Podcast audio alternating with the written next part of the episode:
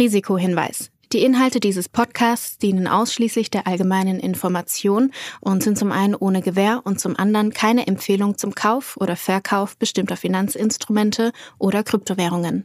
Die Podcast-Hosts oder Gäste haben unter Umständen Positionen in den besprochenen Finanzinstrumenten oder Kryptowährungen. Es handelt sich hierbei nicht um Anlageberatung.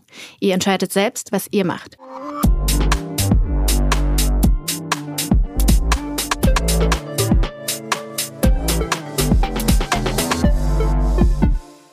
Es ist Folge 44 von Alles Coin Nichts Muss, die mal wieder unterstützt wird von Ultimate by Unstoppable, deinem Co-Piloten für die DeFi-Welt.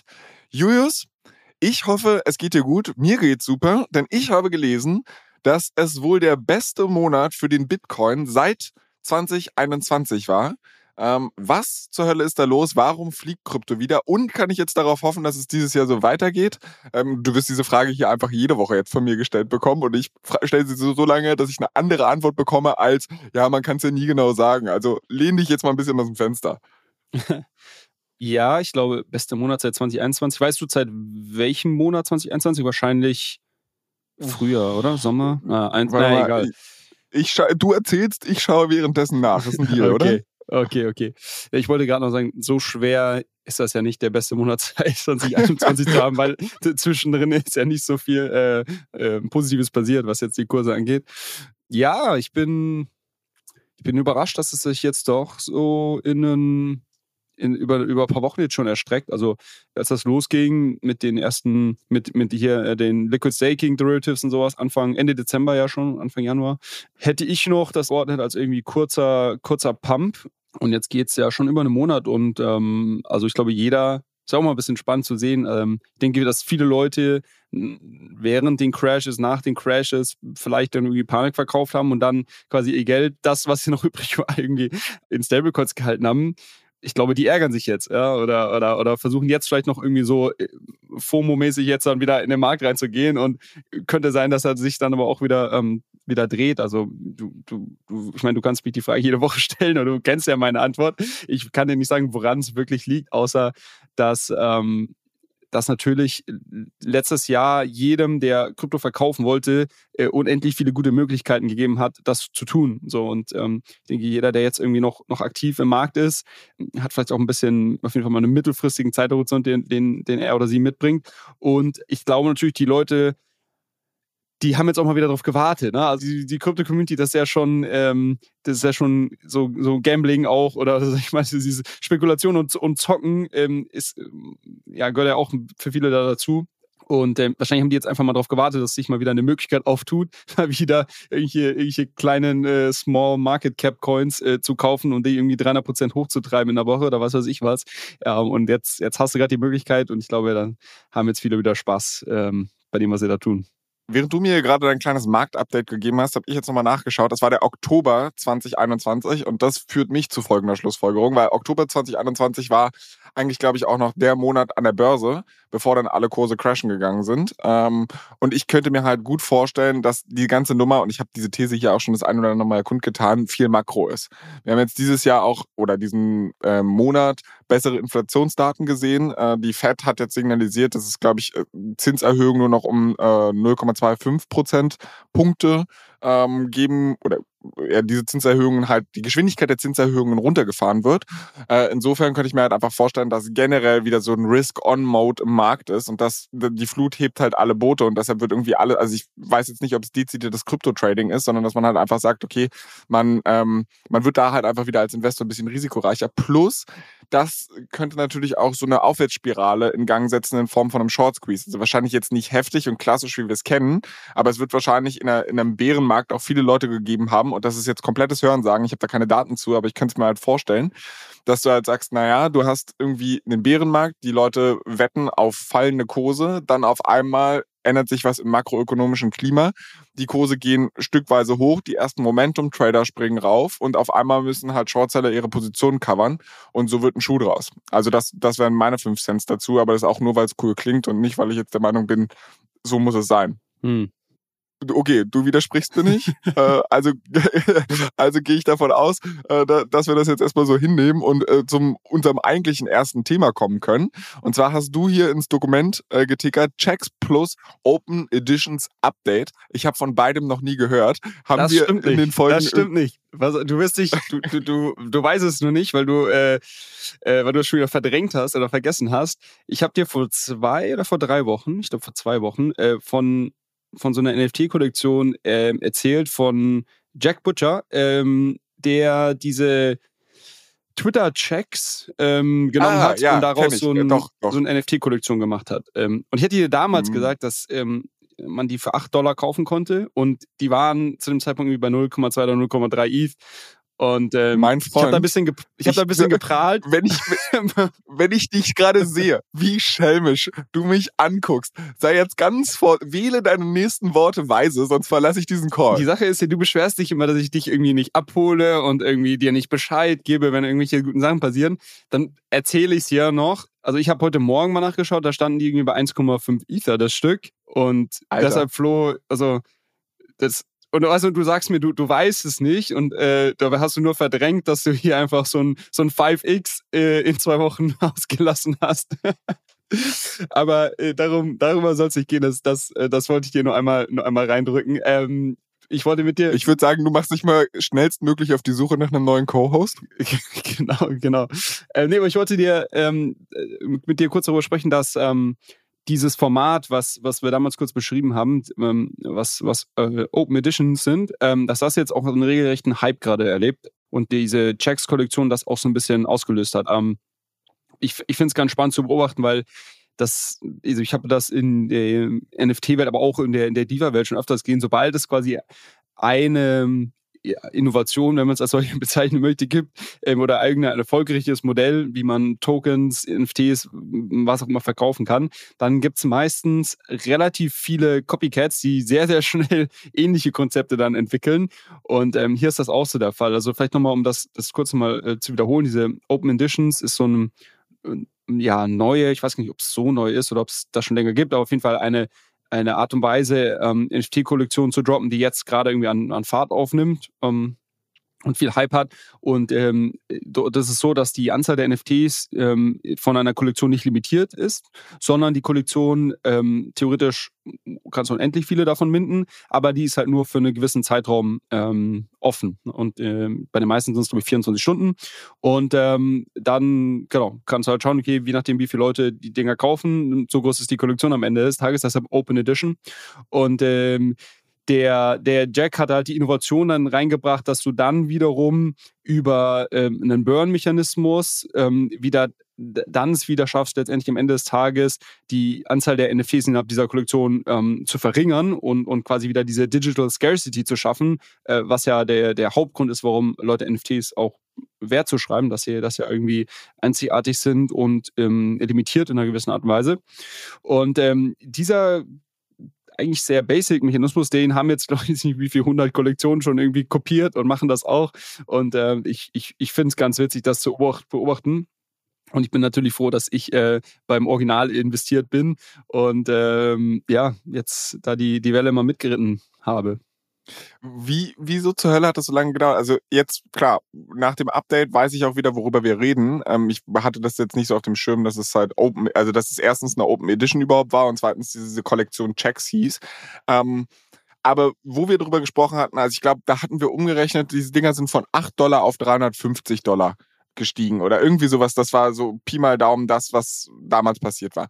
Wieso zur Hölle haben die jetzt nochmal so ein so ein Hype angenommen. Also, und, also wieso kam das nicht sofort, sondern das ist jetzt zwei, drei Wochen her. Wie, wie kann sowas kontinuierlich einfach im Wert steigen? Ja, es ist witzig, ne? Ähm, das ist manchmal das Problem, wenn man, äh, so wie ich, beschäftige mich ja sehr viel mit diesen Themen und ähm, bin da teilweise relativ, äh, stecke teilweise relativ tief in den Themen drinnen. Und dann hast du auch das manchmal das Gefühl, also ich hatte das verfolgt und habe das irgendwie mehr oder weniger Tag 1 gekauft und dann geht das irgendwie sowas auf 0,2, 0,3 ETH hoch und ein paar Leute sprechen darüber. Und dann hast du schon so das Gefühl, okay, das ist jetzt schon, so wie du jetzt auch gerade das äh, einordnest, das ist jetzt irgendwie schon im Mainstream angekommen. Da haben jetzt irgendwie schon alle ihre Wetten gemacht und vielleicht macht es dann auch Sinn, irgendwie zu verkaufen und irgendwie ähm, Gewinne mitzunehmen. Was ich aber über die Jahre gelernt habe, ist, dass, dass es dann, also der, der, der Mainstream da noch nicht erreicht ist, sondern quasi es gibt da so Informationen ähm, reisen da über, über eine gewisse Zeit, sag ich mal, durch gewisse äh, Kreise hindurch. Und wenn man halt äh, sehr nah an der Informationsquelle, sag ich jetzt einfach mal, sitzt und das irgendwie früh mitbekommt, ähm, dann kommt es einem vielleicht schon relativ früh so vor, als, als ja, als wüsste das jetzt jeder, vor allem wenn man in so einer Echo-Bubble ist, irgendwie wie, wie ich auf, auf Twitter, wo natürlich die Leute, äh, denen ich folge, die, die retweeten das dann ähm, und, und teilen das und plötzlich ist irgendwie deine halbe Timeline voll mit dem Thema und du denkst ja, okay, boah, weiß ja irgendwie jeder schon drüber, drüber Bescheid und vielleicht verkaufe ich jetzt mal lieber, weil es ist irgendwie, äh, äh, der Hype ist vorbei. Ähm, und das stimmt aber nicht, weil es gibt quasi außerhalb deiner eigenen Echo-Bubble und da deines kleinen Mini-Universums gibt es halt noch viel, viel, viel mehr Leute, die dann vielleicht später davon hören. Und zum Beispiel war ähm, Jack Butcher dann die Woche drauf bei ähm, Kevin Rose, unserem, unserem, unserem Freund, der gehackt wurde, im Podcast um, und hat und der, der auch eine riesen Audience und hat das hat dann dort über diese ähm, über dieses Projekt gesprochen. Ähm, und ähm, ich bin auch in so ein paar Discords drin, wo heute Morgen erst noch jemand geschrieben hat, hey krass, wie ist das irgendwie an mir vorbeigegangen, habe das gar nicht mitbekommen und soll ich jetzt noch kaufen so ungefähr? Und äh, das ist schon immer das ist immer spannend und ich glaube vielleicht auch was, was man jetzt gar nicht nur auf diese eine Kollektion da anwenden kann, sondern schon was, was ich irgendwie immer wieder gesehen habe, auch bei gewissen Tokens, die wenn man die sehr früh kauft oder sehr früh früh davon mitbekommt, dann hat man natürlich sehr früh schon irgendwie einen einen krassen Return und denkt sich irgendwie, okay, jetzt muss ich irgendwie rausgehen, weil der Hype ist vorbei. Und es ist immer, immer sehr, sehr schwierig, aber dann auch versuchen einzuordnen, okay, wo, wo steht denn der Gesamtmarkt ähm, und, und wie viele Leute wissen denn schon, schon darüber? Und ähm, keine Ahnung, wahrscheinlich wäre das Beste, was man da irgendwie machen kann, ist, ist dann irgendwie sich einen, Fake-Twitter-Account machen oder, oder weiß ich nicht, oder irgendwie ähm, im, im, erweiterten Freundeskreis einfach mal 100 Leute fragen, hey, habt ihr schon mal von X gehört? Ähm, gut, natürlich müssen die wahrscheinlich in dem Markt aktiv sein ähm, und, wenn, und das vielleicht eher mal so als Benchmark nehmen, als jetzt seine eigene Echo-Bubble. Ähm, also das, äh, lustig, dass du es ansprichst, das ist so ein Learning, was ich schon häufiger gemacht habe und was mich aber, was einem dann auch hilft, also zum Beispiel habe ich jetzt, halte ich immer noch einige von den Dingern und habe halt irgendwie schon, schon auch, ich hatte ja ein paar mehr gekauft, ich habe schon ein paar auch verkauft natürlich, ähm, Gewinne irgendwie zu realisieren, aber äh, das gibt einem dann auch die Gelassenheit, halt dann diese, diese Welle zu reiten. Ja. Es gibt ja dieses Sprichwort von wegen, wenn die Bildzeitung drüber berichtet, dann weißt du, du bist zu spät dran. ähm, und ich glaube, da haben wir bei in Sachen NFT-Kollektionen noch ein bisschen Zeit. Aber müssen das bei solchen Sachen immer Hype sein? Oder kannst du dir auch vorstellen, also du hast jetzt gesagt, diese Kollektion handelt bei ein, anderthalb ETH oder sowas. Ähm, ist das nachhaltig oder wird das jetzt vielleicht irgendwas sein, so eine Welle, die, die sich aufbaut? Vielleicht kommen wir auf drei, vier, fünf ETH hoch und dann wird das aber in sich zusammenfallen, weil der wahre Wert dieser Dinger wird irgendwo bei zwei, drei Dollar liegen? Oder glaubst du halt, das könnte so eine Board Ape Nummer sein, die dann halt irgendwie natürlich im Wert schwankt, aber auf einem sehr hohen Level bleibt? Das ist halt, das ist halt die Million Dollar Question, ne? Ähm es schaut immer alles, ich meine, auch, auch Board Apes, also ich weiß nicht, mit wie vielen Leuten ich schon gesprochen habe, die gesagt haben, ja, ich habe irgendwie bei 10 Ether gesehen und dachte mir, okay, das Ding ist ja schon durch die Decke gegangen und es sind irgendwie so komische Monkeys und ich habe nicht gekauft und die ärgern sich jetzt im Nachhinein. Es ist immer die Frage, was, äh, was ist, also natürlich ist es Hype ähm, und natürlich ist es nicht wirklich nachhaltig. So, da wird es extreme Volatilität geben. Aber die Frage ist halt, ähm, schaffst du es irgendwie trotzdem schaffst du es irgendwie trotzdem langfristig da irgendwie ähm, ähm, Leute zu finden, die das Ding irgendwie halten wollen, die dem irgendeine Art von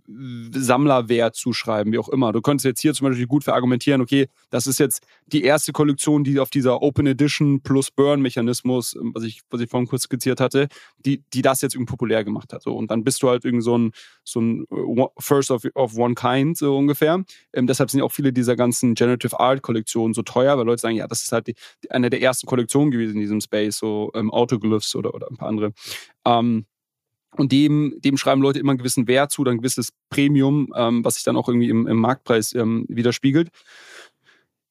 Kann man schlecht sagen. Ähm, ich, ich, würde jetzt nicht irgendwie alle meine Karten irgendwie darauf setzen, dass das jetzt irgendwie so langfristig super wertvoll ist. Kann auch sein, und, und das ist ja bei wahrscheinlich 95% oder 99% der Kollektion der Fall, dass es halt ein Hype ist und irgendwann sich aber die Aufmerksamkeit weitergeht. Ne? Weil es ist natürlich am Ende des Tages irgendwie ein Attention-Game und die, äh, die Aufmerksamkeitsspanne ist halt relativ kurz. So die Narrative im Crypto-Space, die kommen und gehen ähm, sehr flott. Es kann auch sein, dass in zwei Wochen kaum mehr jemand drüber spricht und die Dinger wieder irgendwie bei, weiß ich, 0,2 ETH ähm, handeln oder sowas. Ähm, kann gut sein. Ne? Deshalb habe ich auch vorhin gesagt, macht es auch durchaus Sinn, dann immer zwischendrin mal irgendwie Gewinne zu realisieren. Und ja, let's see. Ich finde es ich finde es irgendwie so faszinierend, weil diese Hype-Cycles bei NFTs ja so vergleichbar auch ein bisschen mit dem Kunstmarkt sind, aber halt auf Steroiden. Also ich meine, es geht halt alles irgendwie viel, viel schneller, weil wenn ich mir überlege, so ein Vincent van Gogh oder ich kenne jetzt nicht besonders viele Maler, aber wenn du da halt so einen etablierten Namen hast, so dann sind diese Kunstwerke ja größtenteils relativ wertstabil. Und ich frage mich, ohne dass es da jetzt eine krasse Innovation gab, und ich frage mich halt einfach, ob der NFT-Markt generell so eine eher in die Richtung Kunstmarkt gehen wird, dass es später irgendwann so Brands gibt oder Künstler gibt, die halt so wie Yuga Labs die Bored Apes rausbringen und wenn die eine neue Kollektion launchen, dann wird die vielleicht mehr oder weniger gehypt und dann hast du auch andere Preise drauf, aber die sind halt irgendwie langfristig wertstabil oder ist das ganze Ding halt einfach ein großer Hype-Cycle, der irgendwann crashen wird und man sagt so, keine Ahnung, Soulbound Tokens oder was weiß ich, die äh, sind ja, glaube ich, auch NFTs. Ähm, das ist halt eine tolle äh, Technologie und die wird halt bestehen, aber so dieses ganze Bildchenkram äh, vergessen wir mal schnell wieder. Ja, wenn du dir anschaust, ich glaube, also wie ich gerade gesagt habe, ich glaube 99 Prozent aller Profile Picture Kollektionen sind halt irgendwie nichts mehr wert und äh, kein Mensch spricht mehr darüber und die, die vermeintlichen Cookies, die sich darum gebildet haben, sind auch, haben sich auch in Luft aufgelöst. Aber es gibt dann eine Handvoll von, von Sachen, die dann doch irgendwie bleiben. Und ich glaube, das ist halt so diese super schwierige Unterscheidung, ähm, die, man, die man treffen muss, wenn man in dem Bereich jetzt irgendwie, wenn man das als Investment ansieht.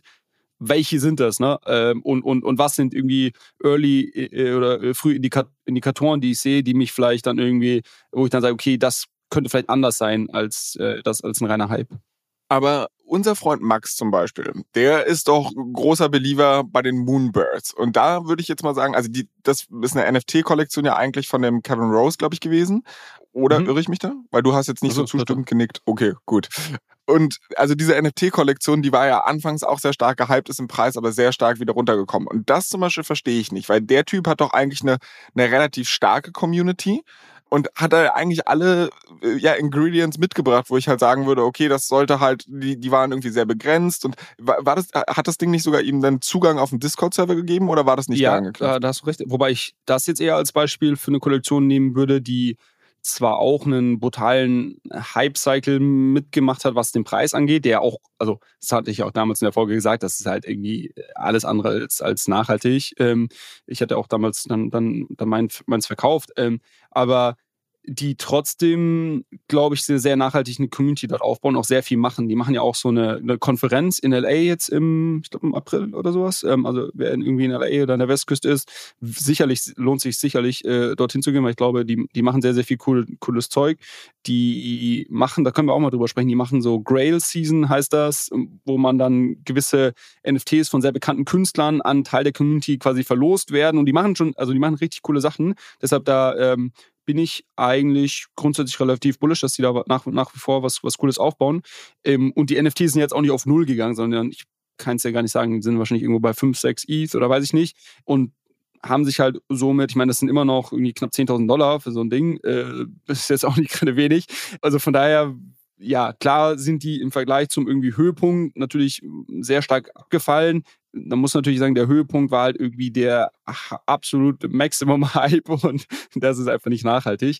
Ähm, aber ich spreche eher so über die Kollektion, die hat irgendwie, wo gar kein Volumen mehr drauf ist, wo das Team irgendwie den Discord geschlossen hat, wo irgendwie alle 100% down sind und auch nie wieder was hochkommen wird. Und das sind halt, also, keine Ahnung, kannst du mal irgendwie durch OpenSea scrollen, da findest du genug von denen, glaube ich. Das sind so die Unterscheidungen, die ich treffe. Okay, weil du es gerade schon erwähnt hast, OpenSea. Wir sind ja jetzt in der NFT-Ecke und ich habe so ein bisschen mitbekommen, dass es News an der OpenSea Blur Front gibt oder beziehungsweise den Battle der beiden Plattformen, was da passiert. Äh, apropos NFT-Ecke, wir haben letztens Ärger bekommen auf Instagram, dass wir zu viel über, über NFT-Kollektionen sprechen. Ich weiß nicht, ob du die Nachricht gelesen hast. Und dann habe ich geantwortet, dass uns eigentlich eher die Leute vorwerfen, dass wir zu wenig über solche, äh, quasi das, was ja viele als, als Web 3 bezeichnen, äh, NFT und Applikation-Layer äh, sprechen. Und da wir oft irgendwie über, über Infrastruktur und irgendwie äh, Layer Ones abnörden, oder ich. Und von daher äh, finde ich auch ganz spannend. Es ist schwierig, ist schwierig, glaube ich, es allen recht zu machen, aber ich glaube, wir versuchen so eine gesunde Balance zu halten. Um die NFT-Corner abzuschließen, äh, genau, ist aber trotzdem eine ganz spannende News Stories, weil wir hatten ja schon mal äh, hier oft drüber gesprochen, über das Thema ähm, Royalties. Also einer der großen Vorteile oder ja, großen Vorteile, die, die immer gepitcht werden, wenn man über NFTs spricht, ist, dass quasi man äh, die, die Royalties der, der Künstler ähm, es den Künstlern ermöglichen, auch quasi nach einem initialen Verkauf weiter an dem Wert der Kunst zu partizipieren. Weil bei jedem Weiterverkauf, keine Ahnung, 5%, bei manchen sind sogar 10% des Verkaufswertes an den Künstler fließen. So, dann haben wir hier gelernt, dass äh, das zwar der Fall ist bei den meisten Börsen wie dem OpenSea oder Plattformen, dass das aber nicht quasi auf dem Smart Contract Level, also auf dem Code in der Blockchain selber so drin steht. Das geht äh, technisch ähm, quasi nicht, um es jetzt mal einfach zu sagen, ähm, sondern dass man quasi am Ende des Tages auf einem OpenSea, äh, auf der Plattform ähm, sich verlassen muss, dass die einem die Royalties dann entsprechend weiterleiten, die man halt angegeben hat, dass man die gerne hätte. So und ähm, im Zuge dieses, dieses ähm, ähm, Kampf um des Kampfes um die Nutzer im, im Crypto-Space haben sich ja viele neue Plattformen aufgetan. Also neben OpenSea äh, gab es irgendwie LuxRare, darüber haben wir gesprochen. Es gab äh, SudoSwap, es gibt Blur und noch ein paar weitere. Und äh, die meisten, ehrlicherweise, dieser Plattform haben sich dann dazu entschieden, diese Royalties nicht zu enforcen. Die haben, manche haben quasi gesagt, okay, wir lassen die komplett weg und andere haben gesagt, wir geben den Nutzern die Möglichkeit zu entscheiden, ob sie die zahlen wollen oder nicht. Ähm, was zu einer riesen Debatte geführt hat. Auf der einen Seite gab es Leute, die gesagt haben, gut, man kann jetzt die Nutzer nicht dazu zwingen, äh, Royalties zu zahlen. Andere sagen, ja, aber das ist doch der, der ganze, die ganze Idee dahinter, äh, die Künstler halt auch irgendwie daran zu beteiligen. Ähm, und äh, OpenSea hat dann letztendlich etwas gemacht ähm, und hat gesagt, okay, wir blacklisten alle Plattformen, die diese Royalties nicht äh, enforcen und alle neuen Kollektionen, die gelauncht werden und die meisten oder sehr viele Kollektionen launchen über OpenSea, die können dann ähm, nicht auf, ähm, auf diesen anderen Kollektionen getradet, auf diesen anderen Plattformen getradet werden, sondern nur auf OpenSea. Und haben sich darüber quasi so ein bisschen versucht abzugrenzen und, und so einen so eine, ja, einen gewissen Uniqueness-Faktor irgendwie bei sich zu bekommen, weil die natürlich auch gesehen haben, so was, was zeichnet uns eigentlich aus. Ne? Auf anderen Plattformen ähm, sehen wir, dass immer mehr Nutzer dahin gehen. Zum Beispiel ein Blur ist ja ein absoluter Erfolgsfall. Äh, ähm, die unglaublich viel Volumen haben, weil sie ein super Interface gebaut haben. Und OpenSea hat das natürlich auch gesehen, hat gesagt, okay, wie können wir die Nutzer oder das Volumen bei uns behalten und haben halt dann diesen Weg gewählt, zu sagen, okay, äh, gewisse Kollektionen könnt ihr einfach nur bei uns traden, weil nur wir uns hier für die Künstler einsetzen und diese Royalties einziehen oder weitergeben. Auch auf die Gefahr hin, dass ich jetzt deine Argumentationskette dadurch breche. Aber das finde ich zum Beispiel auch irgendwie Murks. Also diese ganze Idee. Vielleicht verstehe ich da irgendwas falsch, aber die Schönheit an einem NFT ist ja eigentlich, dass ich es abseits jeder Datenbank traden kann, weißt du? Also so wird es ja irgendwie immer verkauft von wegen, ja, vieles kannst du theoretisch mit zentralisierten Datenbanken eigentlich regeln und dann brauchst du doch da gar kein NFT-Case. Aber, also wir hatten es zum Beispiel mal bei Wein-NFTs darüber gesprochen. Ähm, aber in dem Fall, wo es dann auf einmal so plattformabhängig schon wieder ist und ich halt eben nicht sagen kann, ich habe hier ein digitales Gut, was ich eigentlich überall mit hinnehmen kann und überall traden kann, finde ich irgendwie blöd. Ah, kannst du ja. Aber wenn du dich quasi als Künstler dafür entscheidest, also ist die Frage, aus welcher Sicht du jetzt sprichst, aber wenn du dich als Künstler dafür entscheidest, dass deine Kollektion nur äh, quasi mit Royalties gehandelt werden soll, in dem Fall machst du es quasi deinen ähm, Sammlern oder, oder, oder, Nutzern, Fans, wie auch immer, ähm, schränkst du sie ein, dass sie halt diese Kollektion dann auch nur auf einem OpenSea traden können, da hast du recht. Ähm, und fand ich, finde ich auch, habe ich auch durchaus kritisch gesehen. Und deshalb meinte ich ja, es gab da eine sehr, sehr hitzige Debatte und viele Leute haben auch OpenSea extrem ähm, ähm, kritisiert dafür, das, das so zu machen, weil es halt so ein bisschen diese äh, Composability und, und ähm, ja, Open, Openness der Blockchain irgendwie so ein bisschen in Frage stellt. Naja, aber äh, darüber wollte ich eigentlich gar nicht sprechen. Das ist nur, die, das, ist nur das Vorspiel hier. ähm, was ich dir erzählen wollte, ist, dass Blur, äh, die alten Füchse, jetzt OpenSea ausgetrickst haben. Und zwar, äh, ich hatte dir, oder wir haben ja auch mal drüber gesprochen, dass ähm, OpenSea ein dezentrales Marktplatzprotokoll mit dem Namen Seaport veröffentlicht hat. Ähm, dazu muss man wissen, dass die quasi zuvor ihre ganze äh, Marktplatzlogik einfach in-house gebaut haben. Und dann haben sie irgendwie gesagt, okay, wir wollen aber natürlich irgendwie auch in diesem äh, Blockchain-Ethos handeln und haben das Open Source als quasi dezentrales äh, oder, oder als Open Source ähm, ähm, Projekt, Protokoll, Seaport heißt das. Und das ist quasi einfach eine Reihe von Smart Contracts, die ähm, sich sehr, sehr gut dazu eignen, eine gewisse Marktplatzlogik abzudecken. Und ähm, ja, viele, viele verwenden das auch für, für irgendwelche ähm, Seiten. Und ähm, Blur jetzt hat, hat jetzt gemerkt, okay, wir haben ein Problem, weil alle Kollektionen, die ähm, nach einem gewissen Stichtag, und ich weiß es nicht mehr genau, ich glaube vor drei Monaten oder so war das, gelauncht wurden, die können wir quasi auf unserer Plattform nicht handeln, weil, äh, oder alle, die, die über OpenSea gelauncht wurden, weil wir eben dann auf dieser Blacklist stehen. Und haben jetzt aber äh, was versucht und haben sich eine zweite ähm, Trading-Plattform oder einen zweiten Marktplatz äh, Smart Contract gebaut und dafür haben sie Seaport äh, verwendet weil Seaport selber nicht auf dieser Blacklist steht. Und wenn du jetzt quasi auf Blur heute tradest, kannst du alle Kollektionen dort handeln. Und je nachdem, wenn es eine alte Kollektion ist, wo, wo, die, wo es noch nicht diese Blacklist gab, dann kannst du die ganz normal über Blur selber handeln. Und wenn es eine neue Kollektion ist, die eigentlich auf Blur ja geblacklistet ist, weil sie diese Royalties nicht enforcen, dann leiten sie dich quasi im Hintergrund, und als Nutzer merkst du das natürlich nicht, ähm, äh, leiten sie dich im Hintergrund auf ihre zweite neue Engine, die quasi auf dieser Seaport-Plattform aufbaut. und, äh, und somit kannst du jetzt alle Kollektionen auf Blur handeln.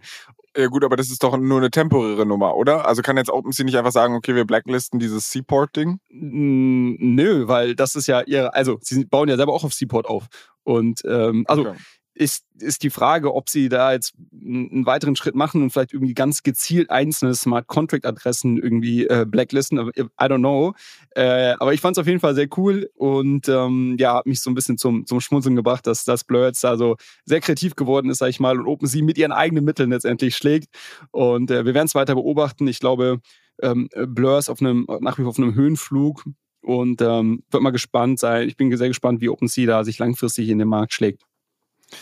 Ich bin auch sehr gespannt, was das rechtlich bedeutet. Also ob du diese Dinge eigentlich machen darfst. Also mal angenommen, du bist jetzt als Künstler und sagst, okay, ich äh, diese Kollektion zeichnet sich dadurch aus, dass sie ähm, Royalties verlangt und du gehst halt irgendwie ein Agreement ein mit OpenSea, von wegen, dass die das für dich durchsetzen und dann, weiß ich nicht, trickst jemand das System aus und umgeht diese Royalties, ob du nicht tatsächlich sogar einen vertraglichen Anspruch darauf hast. Also ich bin kein Jurist, ich weiß es nicht, aber ich meine, klar, so wie du es jetzt beschreibst, ist irgendwie ein smarter Business-Move.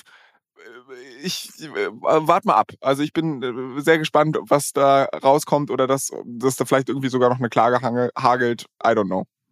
Aber wenn uns ohnehin schon vorgeworfen wird, dass wir eigentlich immer viel zu viel Zeit in der NFT-Corner verbringen, versuche ich jetzt hier mal einen wilden Move, das Thema zu wechseln und frag dich mal ins Blaue hinein, was ist das Gains Network?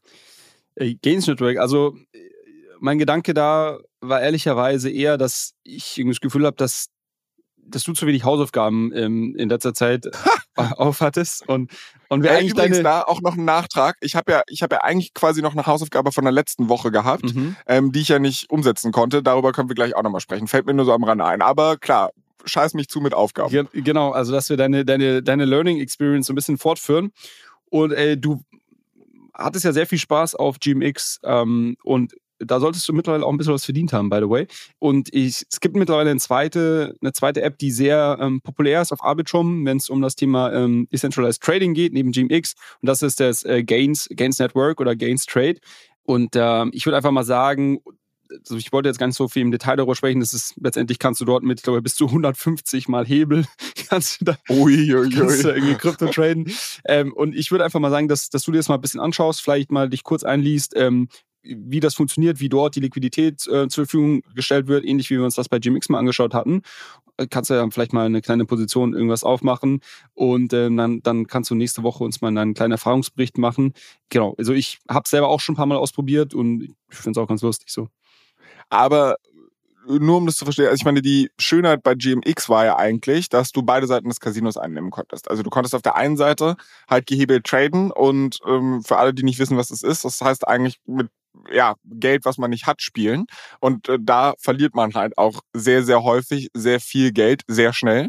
Ähm, das heißt, es ist sehr attraktiv, genau solche Wetten eigentlich Leuten anzubieten. Und GMX tut das halt, aber nicht für sich selbst, sondern man kann halt quasi äh, daran teilhaben, indem man halt die Tokens der Plattform kauft und dann halt quasi die Verluste der User werden dann halt zu Gewinnen der Tokenholder, so jetzt einfach einmal vereinfacht formuliert.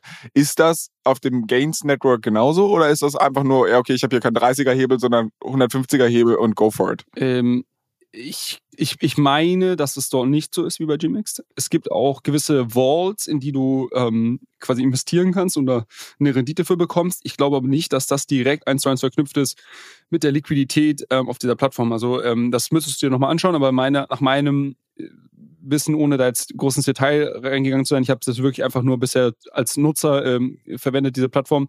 Äh, Glaube ich nicht, dass das, dass das das gleiche Modell ist. Aber ähm, die haben eine sehr smooth Trading Experience und du kannst halt mit sehr hohen Hebeln ähm, viele Crypto, Cryptocurrencies äh, traden. Das war auf GMX auch relativ limitiert. So und deshalb ähm, ist das extrem beliebt. Und ähm, ja, ich glaube, alles weitere wollen wir gar nicht vorwegnehmen, Flo. okay. Dann vielleicht noch ein Nachtrag von letzter Woche. Und zwar hattest du mir ja aufgetragen, dass ich Feeland ausprobiere. Äh, zur Erinnerung, das war eigentlich ein Stück digitales Land, ähm, was man quasi mit seiner Wallet verknüpfen kann. Und dann wird anhand dessen, was man mit der Wallet mal gemacht hat, also wenn ich jetzt zum Beispiel viel auf Uniswap trade oder sowas, dann wird mir da, keine Ahnung, ein Haus hingebaut auf mein Land, ähm, was halt der Uniswap-Börse ähnelt oder irgend Sachen. Und ähm, ich sollte das ja ausprobieren, hab's äh, eine Woche vergessen. In der Woche danach hatte ich so ein bisschen das Problem, dass das ganze Ding basiert auf Polygon und ich hatte halt keine ähm, Matic Token in meiner Wallet. Also dementsprechend bin ich dann erstmal auf Coinbase gegangen, habe mir diese Matic Token gekauft, hatte mir die dann halt auch in meine Wallet äh, überwiesen und das Problem war, sie wurden in meiner Wallet nicht angezeigt. Und du hast ja letzte Woche dann die große Problemlösung gehabt, so Kollege Schnürschuh, du hast vermutlich deine Matic Tokens aufs äh, Ethereum Mainnet überwiesen äh, und du müsstest sie halt einmal auf die Polygon Chain bridgen. Guck mal, wie die Fachbegriffe mir hier über die Lippen da gehen. Ich bin, äh, man, man könnte nicht denken, dass ich ein Anfänger in Krypto bin, oder? Ähm, also auf jeden Fall habe ich das dann jetzt gemacht. Also ich habe das nachgeholt und hab, bin dann wirklich einfach auf Uniswap gegangen. Da habe ich gesehen, dass die eine eigene Polygon Bridge haben, habe mir das Ding halt äh, rüber gebridged. Interessanterweise dauert das unfassbar lang. Also ich glaube, das hat 30 Minuten gedauert ähm, jetzt nicht, dass ich da 30 Minuten saß und was machen musste, sondern ich habe diese Transaktionen halt in Auftrag gegeben, bitte meine Matic Tokens vom Ethereum Mainnet auf die Polygon Chain zu machen, habe dann 30 Minuten gewartet, dann war es endlich da. Ich konnte wieder auf Feeland geben. Wir tun den Link auch nochmal in die Show Notes äh, und habe dann quasi mein digitales Stück Land kreiert. Auch so absurd, dass die Kreation dieses Lands hat mich irgendwie 30 Cent oder sowas umgerechnet gekostet. Ich habe aber, um meine Polygon äh, oder um meine Matic-Tokens überhaupt auf Polygon zu bridgen, 6 Euro Transaktionsgebühren gezahlt. Also es ist einfach, ist einfach wild. Wobei da, ähm, glaube ich, bist du selber schuld, weil ich glaube, du kannst dich auch von Coinbase direkt auf Polygon rausziehen, oder nicht? Ich glaube, du hättest dir diese, äh, also, wäre jetzt nur eine Vermutung, ich glaube, du hättest dir diese, diesen Umweg auch sparen können, aber äh, das, keine Ahnung, kannst du ja nochmal nachschauen. Ist das so? Ja, ja, in der Regel schon. Ich, in der Regel kannst du auf deinen gesehen, Exchanges, wenn du auf den Exchanges, also egal ob jetzt Binance, Coinbase oder auch anderen, wenn du dort irgendwie Tokens ähm, äh, withdrawn möchtest, kannst du in der Regel auswählen, über welches Netzwerk du das machen möchtest. Und ähm, die Net unterschiedlichen Netzwerke haben natürlich unterschiedliche Gebühren, die damit verbunden sind. Aber ähm, wenn du die am Ende des Tages natürlich auf Polygon haben möchtest ähm, und es die Option gibt, dann, dann bietet es sich natürlich an, äh, die direkt auf Polygon zu withdrawn auf dem Netzwerk und ähm, nicht aus Ethereum Mainnet, weil dann hättest du dir jetzt quasi die Gebühren gespart. Aber in interessant. Also das werde ich ausprobieren, weil ich, wie gesagt, mir ist es noch nicht so aufgefallen, dass ich es wirklich aussuchen konnte. Ähm, aber ich werde es bei meiner nächsten Transaktion, ich brauche, ich muss ja jetzt mal wieder Kohle äh, ein bisschen in den Sand setzen für mein nächstes Experiment nächste Woche. Und da werde ich es mal ausprobieren, ob ich es halt direkt oder ob ich überhaupt auswählen kann, auf welcher Chain ich das machen möchte. Ähm, sollte eigentlich nichts dagegen sprechen, aber äh, ne, ähm, Kontrolle oder Vertrauen ist gut, aber Kontrolle ist besser. Anyways, auf jeden Fall war ich dann auf Freeland, habe mein digitales Stück Land da kreiert und ich muss sagen, das ist eine ziemliche Nullnummer, weil mein Land ist halt wirklich einfach komplett leer. Also da ist halt gar nichts drauf. Und ich verstehe, vielleicht mache ich auch irgendwas falsch. Also ich habe hier wirklich diese pixelartgrafige Landparzelle und ich habe jetzt hier die Möglichkeit in einem Shop irgendwie Sachen zu kaufen, aber aus meiner Wallet direkt, dass da was kreiert wurde, no way.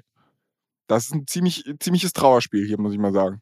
Also, so wie ich das in Erinnerung habe, ähm, und das ist jetzt ja auch schon wieder zwei, drei Wochen her, als wir darüber gesprochen haben, aber als ich das in Erinnerung hatte, war das so ein, äh, waren das so zwei Schritte, die man machen musste. Der erste Schritt ist, dass du in diesem Shop unterschiedliche Sachen kaufen bzw. claimen konntest. Also ich konnte da extrem viele Sachen, da, da keine Ahnung, wenn du runter scrollst, da gibt es halt irgendwie die unterschiedlichsten Kategorien. Äh, wir hatten ja darüber gesprochen, äh, keine Ahnung, so auf Uniswap bist du irgendwie so ein Gold-Trader oder bist du nur Silber oder was weiß ich was und das hast du halt irgendwie für alle möglichen äh, Kategorien. Und dann kannst du diese ja, Gebäude beziehungsweise unterschiedlichsten Sachen, die du auf dein Land äh, setzen kannst, die kannst du dann dort claimen. Und damit füllst du quasi erstmal deine Wallet auf und im zweiten Schritt wird dir dann angezeigt, was du in deiner Wallet hast und dann kannst du die Sachen auf dein Land setzen. Das ist so ein bisschen, da gebe ich dir recht, das ist nicht ganz intuitiv gemacht, aber genau, vielleicht musst du dir das nochmal anschauen. Ja, okay, ich bin, ich bin hier gerade auf der Seite unterwegs und ich sehe es. Also ich kann hier oben einmal checken, für was ich irgendwie also was ich überhaupt claimen kann, aber bei mir ist es wirklich original nichts.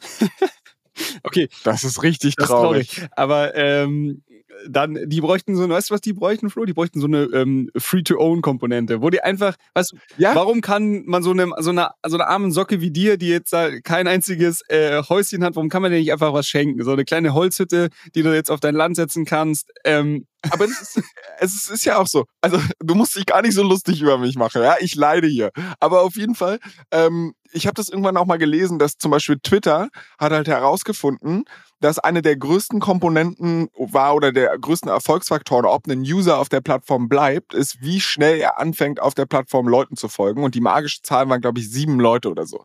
Und deshalb macht Twitter das ja beim Onboarding-Prozess so, weil sie wissen, dass die Plattform einfach überhaupt nichts wert ist, wenn du niemandem folgst, sondern du musst irgendwie dein Newsfeed füllen, kriegst du direkt am Anfang eigentlich Leute vorgeschlagen, wo sie sagen, ey, den folgen halt viele Leute, probier die doch mal aus, dann hast du wenigstens was drin. Und so kommst du halt in Gang hätte man hier auch mal machen können. Also ich meine, ich will jetzt vielen nichts vorwerfen. Vielleicht habe ich ja auch einfach unsauber geguckt. Ich werde es dann nochmal nachrecherchieren. Also diese Hausaufgabe streckt sich mittlerweile fast über einen Monat und werde mal gucken, ob es da vielleicht irgendeine Free-to-Own-Komponente gibt. Weil ich kann mir das fast gar nicht vorstellen, dass die mir nicht irgendeine Scheißfigur wenigstens schenken und sagen, hier, stell das darauf. Kleiner Verbraucherhinweis von unserem Werbepartner. Unstoppable Finance will Menschen überall einfachen Zugang zur Welt der Decentralized Finance ermöglichen. Das erste Produkt, das das Berliner Team rund um die Macher der Solaris Bank und der Börse Stuttgart Digital Exchange heißt Ultimate.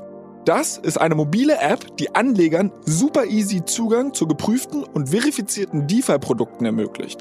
Hab mir sagen lassen, dass die Profis sowas DeFi-Wallet nennen.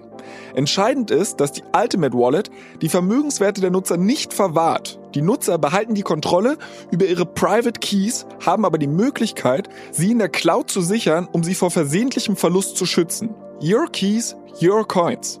Die Mission von Ultimate besteht darin, sowohl eine nutzerfreundliche App als auch kuratierten Zugang zu Protokollen bereitzustellen, auf die sich Nutzer verlassen können. Sozusagen ein Co-Pilot, um die DeFi-Welt mit Zuversicht zu navigieren. Ultimate ist made in Germany von den führenden Köpfen der Kryptoszene, weltweit verfügbar und internationale Top-VCs sind darin investiert. Aber bevor wir uns jetzt hier verzetteln, hast du ja auch nochmal eine Hausaufgabe gehabt. Und die hast du ja letzte Woche auch so ein bisschen geschoben, von wegen der Hund hat die Hausaufgaben gefressen oder ähm, auch wir haben keine Zeit, ist ja ärgerlich, die Stunde ist schon vorbei. Jetzt haben wir die Zeit, also schieß mal los. Wir haben ja eine sehr, sehr starke Community auf Twitter gehabt, die sich gewünscht hat, dass wir mal einen Radix Deep Dive machen. Und ich bin sehr, sehr gespannt, was du da vorbereitet hast. Ja, ich glaube, erstmal muss man, muss man jetzt dazu sagen, ähm, ich glaube, bei, bei vielen der Token Deep Dives, die wir gemacht haben, also andersrum, der, der, der, der Sinn und Zweck, warum wir die Token Deep Dives machen, ist ja so ein bisschen, um jedem, der vielleicht von dem Projekt noch nie wirklich gehört hat oder sich das mal irgendwie anschauen möchte, erstmal irgendwie auf einer relativ ähm, Oberflächenebene ein Gefühl dafür zu geben, okay, warum geht's da? Und natürlich auch so ein bisschen das aus einer Investmentperspektive ähm, uns anzuschauen, okay, gibt es hier irgendwie einen Grund, warum das Ding irgendwie Wert haben sollte oder hat das irgendwie eine besondere Traction und, und so weiter. Also ich glaube, das, das ist so ein Feedback, weil ich, ich glaube, wir müssen das so ein bisschen framen, weil natürlich die, die ganzen Leute, die uns jetzt da auf Twitter irgendwie einen Input geteilt haben, die sind natürlich sehr, sehr tief in diesem Projekt drin und ich werde jetzt natürlich nicht äh, eurem Wissen, äh, ich spreche jetzt einfach mal an, äh, da gerecht werden und, und hier das letzte Detail von, von Redix irgendwie äh, erklären. Ich glaube, das würde hier den, den Rahmen sprengen und haben wir ja bei anderen ähm, Protokollen auch nicht so gemacht. Aber ich glaube, wir versuchen einfach mal so ein bisschen zusammenzufassen und ich versuche einfach mal aus meiner Sicht das irgendwo einzuordnen, ähm, wie ich dieses ganze äh, Projekt sehe. Und genau, dann könnt ihr uns ja mal schreiben, ähm, was ihr, ob das für euch auch Sinn macht. Und für alle anderen können sich dann Gedanken machen, ob sie das spannend finden oder nicht. Wie immer fangen wir mal irgendwie High-Level an. Ähm, äh, Radix mit dem Token-Symbol XRD. Launch äh, 2020. Ähm, wo, wobei, wenn man sich da ein bisschen einliest, ähm, scheinbar basiert das Ganze auf ähm, einer Technologie, seit der schon, äh, an der schon seit 2013 oder geresearched wird oder in irgendeiner Form ähm, Art und Weise gearbeitet wird. Ähm, hatten 2020 auch ein ICO, ähm, 25 Millionen geraced ähm, insgesamt. Es gibt insgesamt 24 Milliarden Tokens, also durchaus ein paar. Aktuell ähm, sind rund die Hälfte davon, 12,5 Millionen im Circulating Supply. Und äh, wir haben einen Preis, den ich jetzt heute Morgen nochmal geupdatet habe, von irgendwie 0,55 Cent, äh, was zu einer Market Cap von 85 ähm, Millionen führt und ist somit auch schon in den Top 100 der Coins. Ähm, CoinMarketCap hat jetzt, glaube ich, Platz 83 mir angezeigt heute Morgen. Ähm, also gar nicht so klein, aber das liegt natürlich auch einfach daran, dass es so unglaublich viele Tokens gibt. Zum Team, ähm, da muss man, glaube ich, verstehen, dass es da zwei wichtige Personen gibt. Das eine ist der, der Gründer, Dan Hughes das ist auch nach meinem Verständnis derjenige, der schon sehr früh angefangen hat an diesem Protokoll. Ich glaube, ursprünglich hieß es wahrscheinlich noch nicht, noch nicht Radix, aber vielleicht an, also an dem ähm, Konsensalgorithmus und der Idee dahinter, wie man das aufbauen könnte, zu arbeiten. Ähm, und der andere ist äh, der, der jetzige CEO, Piers Ridyard, der, ähm, das ist ganz witzig, weil äh, ihr in diesem, in diesem Tweet-Thread, den wir bekommen haben mit den ganzen Infos, war auch ein Video verlinkt, ähm, wo er irgendwie so die die State of the Nation äh, zu, zu Radix gibt. Und ähm, also ich bin jetzt nicht direkt warm geworden mit dem, muss man sagen. Äh, ich, mir war das so ein bisschen zu viel Show. Das kannst du dir vorstellen. Erinnerst du dich, Flo, an die, an die Präsentation vom Solana Phone? Ja. Ja, wo, wo, wo der Typ vorne stand auf der Bühne, irgendwie im Schwarzen, so Steve, Steve Jobs-like, Apple-like. So war Radix auch, äh, diese, diese Präsentation auch gemacht nur ein bisschen so bei Wish bestellt, hatte ich das Gefühl. Also ein bisschen so zu, ich weiß nicht, ich fand es irgendwie zu cheesy, da war zu salesy und, äh, und äh, ja, also mich hat es jetzt nicht sonderlich angesprochen, aber sicherlich gut gemacht, also gut produziert, hoch, schaut hoch, sehr hochwertig aus und alles mit, mit tollen Grafiken und, und, ähm, und so weiter gemacht. Äh, aber so viel zu dem, zu dem CEO, also das war jetzt mein, mein erster Berührungspunkt mit dem. Genau, wenn wir, wenn wir mal drüber sprechen, was, was ist, worum geht es eigentlich? Redix ist eine eigene Layer One Blockchain und wir hatten ja schon öfters gesagt, das Geschäftsmodell von Layer One Blockchains ist relativ einfach, das ist äh, Blockspace zu verkaufen. Also als, als dezentrale Trust Layer oder dezentrale Computing Plattform, die irgendwie Leute nutzen nutzen für unterschiedlichste Applikationen. Äh, Radix hat ähm, einen starken Fokus oder hatten sie zu Beginn auf jeden Fall, wenn ich da so die alten Blogposts gelesen hatte, einen starken Fokus auf DeFi-Applikationen. Das heißt, im Idealfall hast du irgendwie dort in Zukunft viele DeFi-Applikationen, die irgendwie Transaktionsvolumen ähm, erzeugen, was dann dazu führt, dass irgendwie dein Blockspace sehr nachgefragt ist, ähm, den du verkaufst und darüber natürlich auch irgendwelche Fees einnimmst. Ähm, so dass es, das glaube ich so ganz einfach gesagt, das Geschäftsmodell. Wenn wir jetzt darüber sprechen, weil wir haben ja schon auch so ein paar äh, Layer One Blockchains mal betrachtet. Ähm, und deshalb glaube ich, macht es Sinn, äh, jetzt auch zu sagen, okay, was unterscheidet die von anderen oder was macht das irgendwie einzigartig? Und ich habe mir mal so ein paar Sachen rausgeschrieben, die ich sehr spannend fand. Und das erste ist, ähm, dass es eine gewisse Art von standardisierten Codeblöcken geben soll, die dazu führen, das Ganze sicherer zu machen. Ähm, und ich komme gleich noch da, dazu, warum das der Fall ist. Und die dazu führen, dass ähm, Entwickler eine Art von Royalties auch quasi in ihren Code reinbauen können. Also wenn jemand anderes meinen Codeblock wiederverwendet, dann verdiene ich quasi mit und somit sind quasi die das Anreizsystem für alle geschaffen, auch für Entwickler natürlich geschaffen, dort irgendwie super Codeblöcke zu publizieren. Wenn andere die wiederverwenden, verdiene ich irgendwie mit. Versus, äh, wenn jetzt hier ähm, im Ethereum-Ökosystem SushiSwap, Uniswap fork, dann verdient bei Uniswap da keiner was mit. Ähm, Im Zweifel ist es sogar schlecht für sie. So, und das äh, finde ich sehr spannend. Also der, der erste ähm, Aspekt davon, zu sagen, okay, wir haben irgendwie eine Library an, an standardisierten Code-Komponenten, in Klammern, das gibt es bei vielen anderen Blockchain-Ökosystemen auch. Ähm, also auf Ethereum gibt es so Standard wie Open, Open Zeppelin und so weiter.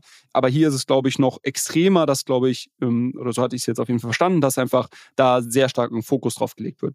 Ähm, und warum macht man das? Na, das führt natürlich dazu, dass diese diese ähm, Codeblöcke relativ standardisiert sind, sehr gut geresearched sind, ähm, sicherlich auch irgendwelche Security Audits drüber gelaufen sind und so weiter. Ja, weil ein Problem ist ja, dass wenn du das nicht hast, dass Leute irgendwie selber Code schreiben oder vielleicht irgendwelche Sachen kopieren, die aber gar nicht verstehen wirklich ähm, und dann schleichen sich halt Security Flaws ein, die dann zu Hacks führen und so weiter. Ähm, und was natürlich im, im Blockchain-Ökosystem einfach sehr, sehr schlecht ist, weil äh, immer irgendeine Art von, von monetärer Wert meistens ähm, natürlich mit den unterschiedlichen Applikationen verbunden ist. Im, im Vergleich zu Web2-Applikationen, wenn jetzt irgendjemand eine kleine Sicherheitslücke hat, ja, dann weiß ich nicht, äh, können die irgendwie vielleicht deine keine Ahnung, können Sie ein paar Nutzerdaten klauen, was, ich will das jetzt nicht gut sprechen, aber, oder gut reden, aber das ist nicht direkt irgendwie 100 Millionen Dollar, die du irgendwie von A nach B transferieren kannst ähm, und dann direkt auf dein Konto irgendwie rüberwaschen kannst. So, deshalb ist der Unterschied, deshalb brauchst du ja so sehr, sehr hohe Sicherheitsstandards im, im Blockchain-Ökosystem. Deshalb finde ich das eigentlich ganz spannend. Ähm, und das zweite mit den Royalties finde ich auch sehr spannend. Äh, da habe ich noch nie so drüber nachgedacht tatsächlich, deshalb ähm, fand ich das eine ganz coole Idee.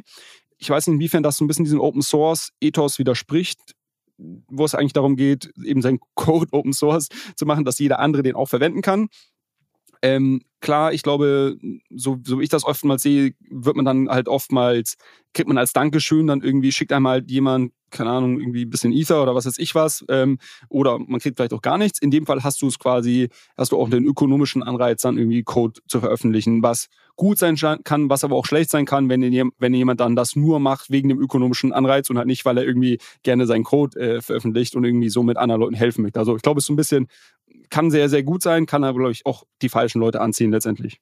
Ja gut, aber ich meine, der Apple App Store, also ich würde mal sagen, dass 99 Prozent der am meisten gedownloadeten Apps nicht aus Nächstenliebe dort sind, sondern weil halt da Companies hinterstehen, die halt sagen, okay, ich will damit Geld verdienen. Und im Endeffekt, also ich verstehe schon, dass eine App ist jetzt kein Codeblock als solches, den dann wiederum andere Leute verwenden, um darauf aufzubauen. Das verstehe ich schon. Aber wenn man halt App, eine App als Hilfsmittel betrachtet, mit der Menschen Probleme lösen, so dann äh, finde ich, passt das metaphorisch schon. Und, und äh, äh ja, mein, mein, mein, mein Argument an der Stelle ist halt einfach nur, Geld zu verdienen oder Geld verdienen zu wollen und das halt mit Code, weil man halt etwas besonders gut kann, das macht das Ökosystem nicht zwangsläufig schlechter. 100% richtig, deshalb sage ich ja, ich glaube, es hat, kann sehr viel Positives ähm, mit sich bringen.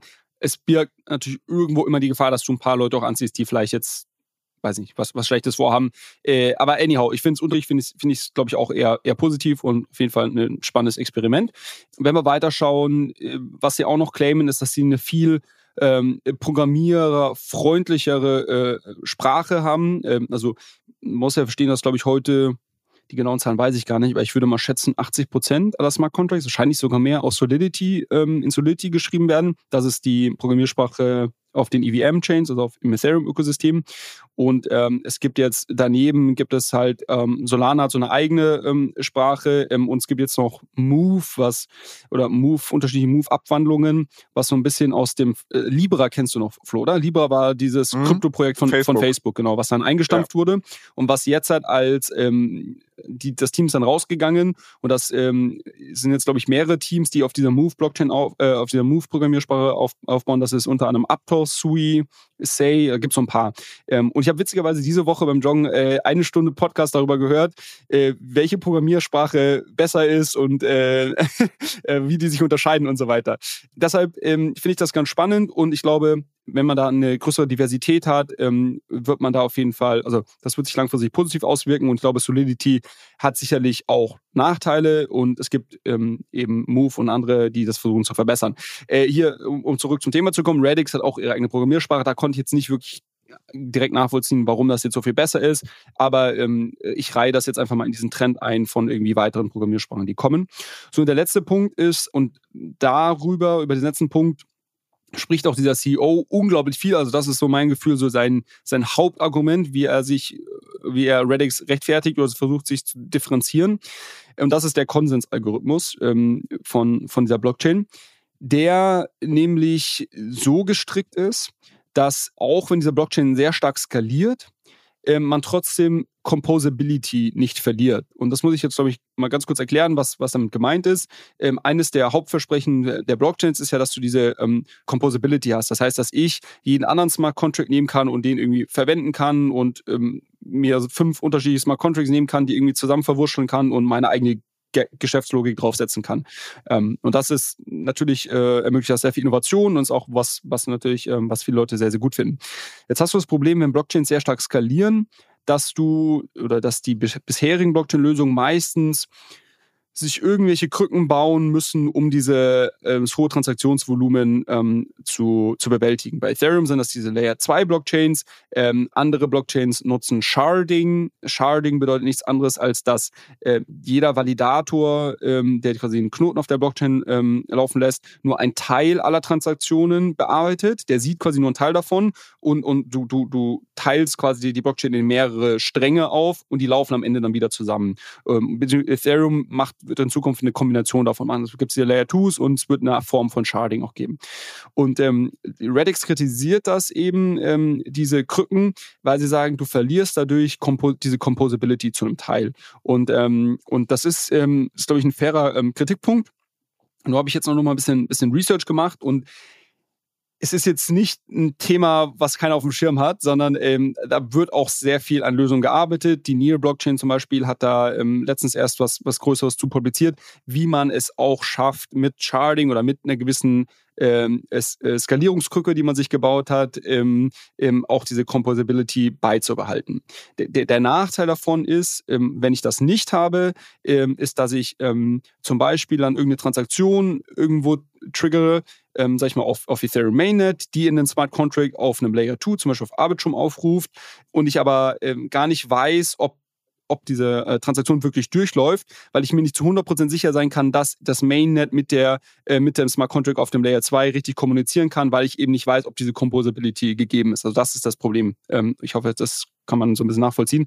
Und ähm, da, das wollte ich eben nochmal einordnen, weil eben Redix sagt, mit unserem Konsensalgorithmus ist Composability immer gegeben, egal wie stark wir skalieren. Das ist so also ich habe mir dieses einstündige Video von dem angeschaut, das ist so sein Hauptargument. Da sagt er, das, da fehlen alle anderen Blockchains und wir lösen das Problem eben. Wie lösen Sie das? Ja, das, ich, ich glaube, das würde ein bisschen zu weit führen. Tatsächlich, ich habe mich in das White Paper eingelesen. Ähm, ja, also ich, wir verlinken es. Jeder, der da irgendwie Deep Dive machen will, kann das, äh, kann das machen. Aber ich, ich glaube, es, es bringt jetzt nichts. Also ich glaube, so, was ich gerade eben mit Composability erklärt habe, glaube, dass, ich hoffe, dass, dass das reicht schon, um jemanden Gedanken zu machen, worum es hier eigentlich geht, was die Trade-offs sind zwischen den unterschiedlichen Blockchains. Deshalb, ähm, und das nochmal zusammenzufassen, also ich glaube, es ist ein fairer Kritikpunkt. Ähm, ich würde sagen, dass ich nicht weiß, ob das ein langfristiges Alleinstellungsmerkmal ist, weil viele andere Blockchains an diesem Thema auch arbeiten und da auch eine irgendwelche Lösung haben werden. Aber ähm, wenn, wenn Redix das wirklich so gut kann, dann ist das natürlich schon etwas, was, was enorm hilft. So, jetzt kommen wir ähm, mal ganz kurz zu der Traction, also Business Model und Traction. Ähm, es ist für Q2 dieses Jahr ein großes Update geplant, äh, was Babylon Mainnet heißt. Ähm, Im Zuge dessen wird auch eine eigene Wallet released. Ähm, auch da, die schaut sehr, sehr schick aus. Was ich mich da so ein bisschen gefragt habe bei dieser Wallet, also warum released das Unternehmen, was diese Blockchain entwickelt, jetzt auch noch die Wallet? Also ich habe da jetzt nicht so das Gefühl von Dezentralisierung bekommen, wenn alles aus einer Hand äh, kommt. Selbst selbst ein Solana, dem ja immer, denen ja immer irgendwie wenig Dezentralisierung nachgesagt wird, da habe ich irgendwie Phantom, da habe ich irgendwie weitere Wallets, also da habe ich halt irgendwie viele Teams, die Ultimate.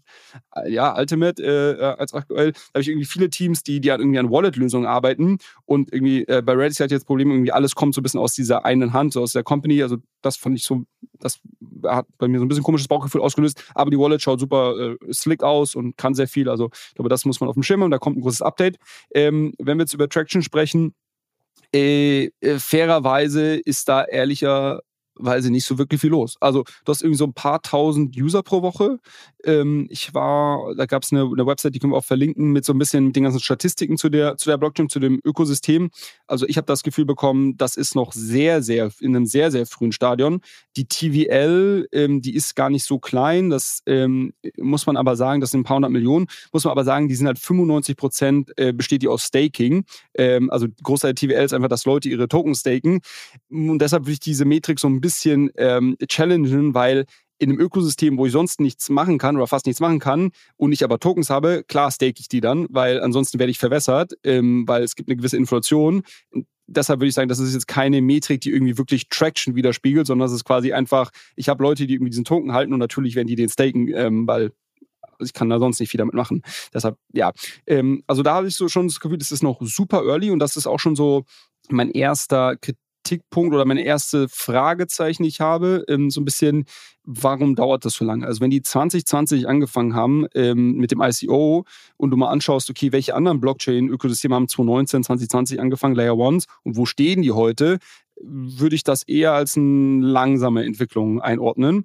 Und ähm, das kann sein, dass, das, dass sie das so machen, weil sie eine super komplexe technische Infrastruktur aufbauen. Aber das hatte ich ja schon bei unserem Cardano-Review hier damals gesagt. Du kannst irgendwie die allerbeste technische Lösung bauen. Äh, wenn du es aber nicht schaffst, irgendwie Nutzer bei dir auf die Plattform zu bekommen, einfach Gas zu geben, äh, um irgendwie coole Applikationen, Entwickler, das, das, das ähm, befeuert sich ja gegenseitig, bei dir auf die Plattform zu bekommen, dann fährt halt dieser Zug auch irgendwann ab. Also ich glaube, das kann man mal so kurz im, im Hinterkopf behalten.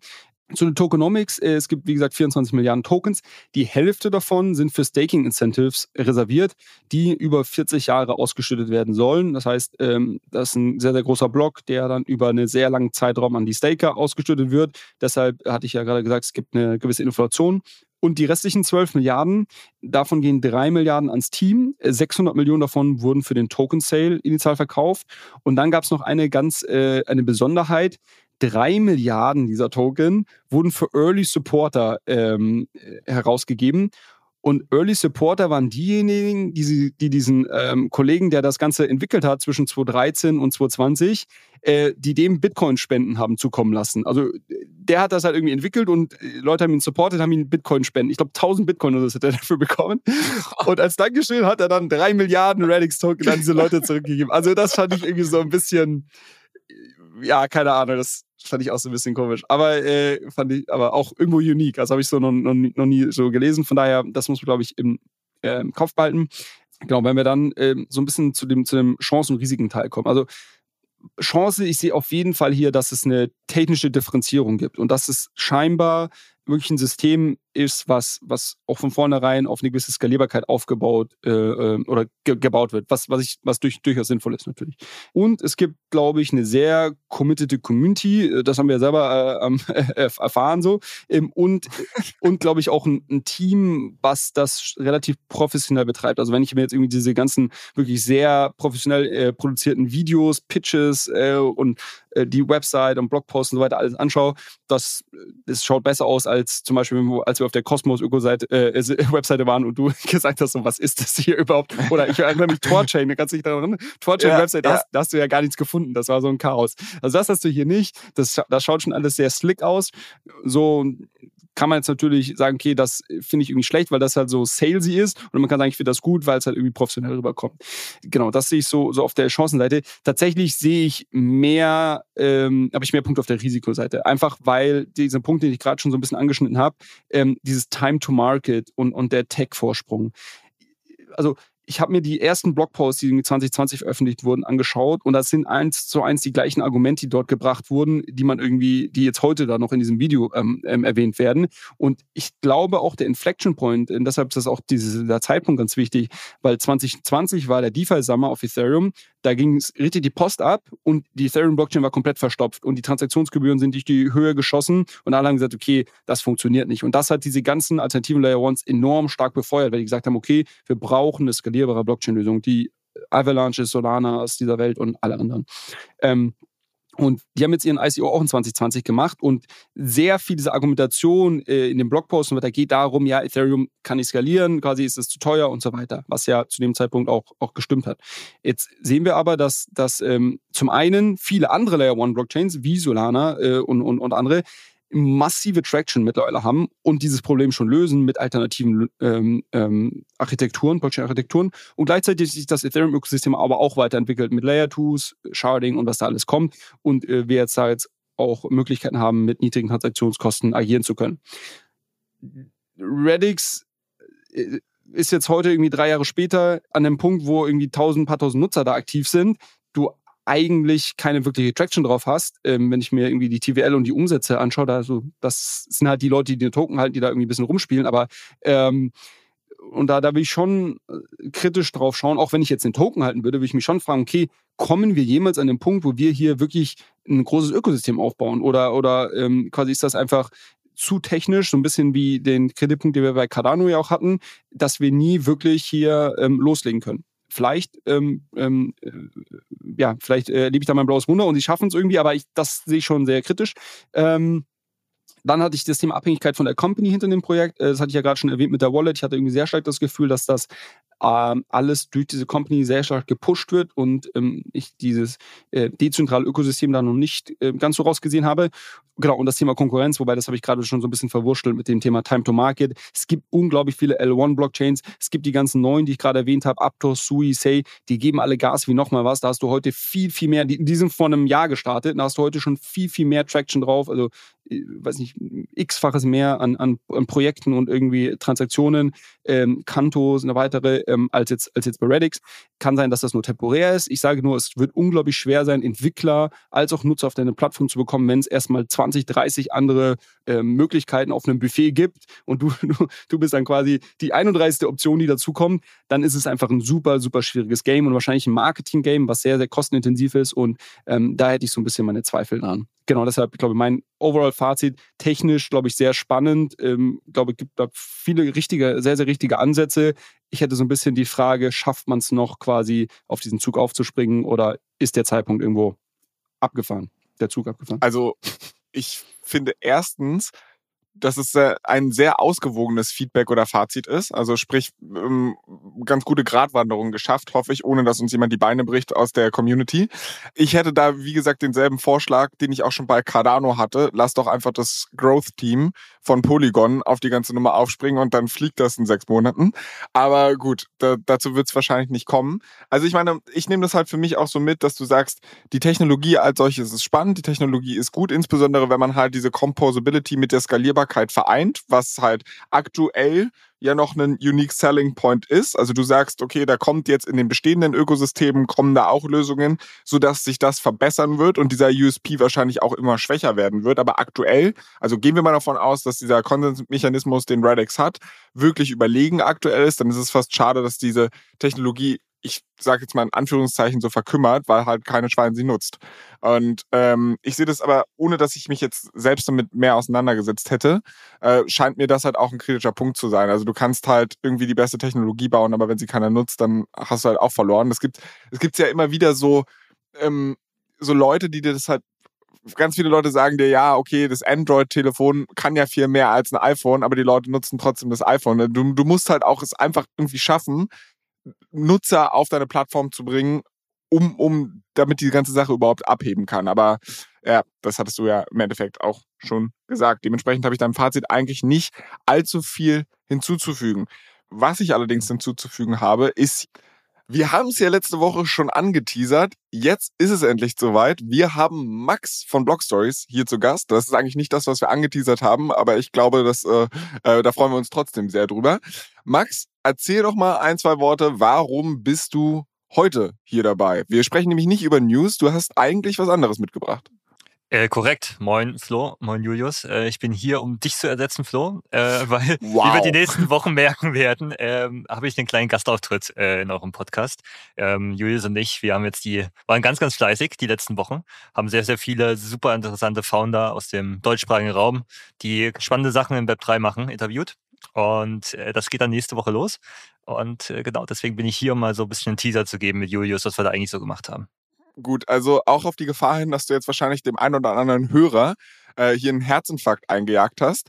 Ich werde natürlich nicht komplett weg sein. Äh, das heißt, Julius und ich, wir machen ganz normal unsere Samstagsfolgen weiter, wo ich doofe Fragen übers Web 3 an äh, Julius stelle. Aber es wird eine zusätzliche Folge einfach geben. Wir werden quasi immer am Mittwoch in diesem Kanal diese Founder Series, so haben wir es getauft, ähm, veröffentlichen, wo ihr, wie gesagt, einmal die Woche mit Gründern und Gründerinnen aus dem Ökosystem sprecht. Aber dann erzählt doch vielleicht mal ein, zwei Worte dazu, wie ihr die ausgesucht habt äh, und worum es denn so ging in diesen Folgen. Ja, ich glaube, vielleicht erstmal nochmal kurz zur Motivation auch, warum wir, warum wir uns das überlegt haben, ähm, dass das vielleicht auch spannend sein könnte. Ich glaube, ich habe manchmal, mit, mit, wenn ich mit Leuten spreche, die vielleicht sogar unternehmerisch irgendwie äh, veranlagt sind oder Lust haben, irgendwie auch Sachen zu, zu machen, äh, manchmal das Gefühl in Gesprächen, dass die noch so ein bisschen Vorbehalte haben gegenüber Crypto Web 3. Was heißt das über, was kann ich hier überhaupt für Unternehmen starten, jetzt außer irgendwie eine NFT-Kollektion machen? Ähm, und was heißt das überhaupt rechtlich dann, keine Ahnung, mit einem Token und so weiter? Also ich glaube, da gibt es viele Fragen und ähm, ähm, ja, und, und es gibt aber gleichzeitig auch Leute, die das schon sehr erfolgreich umgesetzt haben. Ähm, und ähm, eben auch einige aus dem, aus dem deutschsprachigen Raum. Und ich glaube, die Idee war so ein bisschen, sich mal die Geschichten dieser ähm, Gründer, Gründerinnen anzuhören und einfach dort mal so ein bisschen ähm, zu verstehen, okay, wie sind die überhaupt an diesen Punkt gekommen und wie lief das dann in der Umsetzung? Also was gab es da für, für Hürden? Was gibt es vielleicht für Besonderheiten, wenn du im, Krypto ein Unternehmen, im Kryptospace ein Unternehmen aufbaust? Sei es jetzt regulatorisch, sei es irgendwie vom Hiring, sei es irgendwie, äh, wenn du deinen Freunden erzählen willst, was du machst, keine Ahnung. Ähm, und, und, darüber haben wir einfach mit äh, sehr diversen ähm, äh, Menschen und sehr diversen Geschäftsmodellen ähm, und Unternehmen, die dahinter stehen, ähm, gesprochen um, glaube ich, mal so ein bisschen, so ein bisschen mal einen Einblick zu geben, äh, das, was es denn alles gibt an, an, an, an äh, Möglichkeiten. Ähm, und äh, ich bin, ich bin sehr, sehr happy. Also ich glaube, es sind unglaublich interessante Gespräche dabei rausgekommen, ähm, wo wir sowohl äh, ja, sag ich mal, ähm, erstmal sehr basic das Geschäftsmodell ähm, erklären, aber dann auch wirklich teilweise in die Tiefe reingehen und sehr sehr, sehr spannenden Input bekommen. Also wirklich ähm, könnt ihr euch auch auf, das ein oder andere Alpha freuen, äh, wenn man das so sagen kann. Und ähm, ja, zur Auswahl, Max, ich weiß nicht, magst du was sagen? Ähm, wir haben das ja, vielleicht noch letzter Punkt, äh, den ich dazu noch, noch sagen möchte. Wir haben das ja jetzt mal so ein bisschen in so, ähm, ist, wir haben das erstmal, wenn man so, so Seasons, also wir werden jetzt am nächsten Mittwoch die erste Folge der, der Volume One äh, unserer Founder Series ähm, ähm, launchen und das sind ähm, erstmal sieben Interviews, die wir, die wir führen. Genau, und dann, ähm, dann schauen wir weiter, ähm, je nachdem auch, wie das Feedback ist natürlich. Aber ich glaube, ich, ich, ich lehne mich mal so weit aus dem Fenster, dass es, dass es ziemlich sicher auch eine Volume 2 geben wird, weil ich glaube, es hat uns sehr, sehr viel Spaß gemacht und ich glaube, die Gespräche ähm, sind auch super spannend und ähm, ja, bin da sehr, sehr positiv gestimmt. Ja, also hat sich auf jeden Fall so angefühlt bei jedem Podcast, das würden wir jetzt aufs Feld rennen und die Champions League Hymne würde ja klingen. Also was, was wir da an äh, hochkalibrigen Gästen äh, zu, äh, bei uns hatten, war, war, war für uns super cool, weil wir auch viele Sachen lernen konnten währenddessen. Also wie haben wir die ausgewählt? Genau, also ihr geguckt, äh, im deutschsprachigen Raum gibt's überraschend viele auch äh, Startups, auch viele Hidden Champions, die man so gar nicht auf dem Schirm hat, die aber schon auch viel, einen großen Teil des, des, des, äh, der Infrastruktur auch mit abdecken. Und ja, dann ach, diejenigen, die schon ein bisschen later Stage sind, also schon so zwei, drei, teilweise auch schon fünf, fünf sechs Jahre im Space unterwegs sind, da haben wir uns die jeweiligen Founder rausgepickt. Und da, ich meine, bunter Blumenstrauß geworden. Wir haben einerseits ähm, über Staking sprechen können mit, mit Flow von Staking Facilities. Wir haben ähm, auch eher die User Experience mit, mit abge abgeholt über den Max von, von Ultimate, dem, dem Sponsor auch äh, des Podcasts. Und dann haben wir auch super interessante Gespräche geführt mit dem Adrian von Senken, wie auch Web3 einen, einen großen Teil zur Bekämpfung des Klimawandels beitragen kann. Also ich glaube, die so, Max, kannst du auch nochmal bisschen, du, ver ja. du verkaufst uns hier unter Wert. Also, pass auf. Wir, wir haben mit dem Flo, Flo Co-Founder von Staking Facilities gesprochen. Das ist eine absolute crazy äh, Unternehmergeschichte, wie die das aufgebaut haben. Ähm, und das sind einer der größten äh, Staking-Provider. Und wenn ihr euch überfragt, was das überhaupt, na, was man da überhaupt macht, äh, was es bedeutet, für andere Leute Tokens zu staken, wie man für 20 Cent äh, damals Solana gekauft hat, wie man für wenige Cent äh, Founding-Partner bei Lido war, äh, all diese, all diese Informationen, ähm, ja, über die haben wir mit Flo gesprochen. Ähm, Adrian, den Max gerade schon angesprochen hat, auch eine crazy Story. Ähm, die bauen ähm, quasi einen Carbon Credits Markt auf der Blockchain auf, ähm, weil ähm, ja, man kennt das ja so, man kann, wenn man fliegt, irgendwie seine, seinen, seinen Fußabdruck offsetten und viele Unternehmen machen das ja auch. Ähm, und diese Industrie ist aber unglaublich ineffizient und es ist wirklich, wirklich verrückt. Und wir haben teilweise, Max und ich saßen, wir haben den Kopf geschüttelt, als Adrian uns da so ein bisschen erklärt hat, wie die, wie die Industrie heute funktioniert und warum er glaubt, dass quasi sein Unternehmen äh, oder das Unternehmen äh, Senken da so ein so einen großen Mehrwert liefern kann. Ähm, genau, Max, äh, ja, äh, ich glaube, Ultimate bzw. Unstoppable Finance ähm, brauchen wir jetzt gerade nicht groß vorstellen. Ich glaube, da haben wir schon, haben wir schon oft hier im, im Podcast drüber gesprochen, aber natürlich auch super spannende Geschichte und bei denen, glaube ich, auch sehr spannend zu sehen, dass sie jetzt nochmal so ein bisschen ähm, die Zielgruppe angepasst haben und sich, sich mehr stärker noch über, über also Trading-Features auch auf die, auf die bestehende ähm, ähm, Community im Crypto-Space und die Nutzerbasis ähm, ausrichten. Ähm, wir haben mit Hilmar gesprochen von Gelato Network.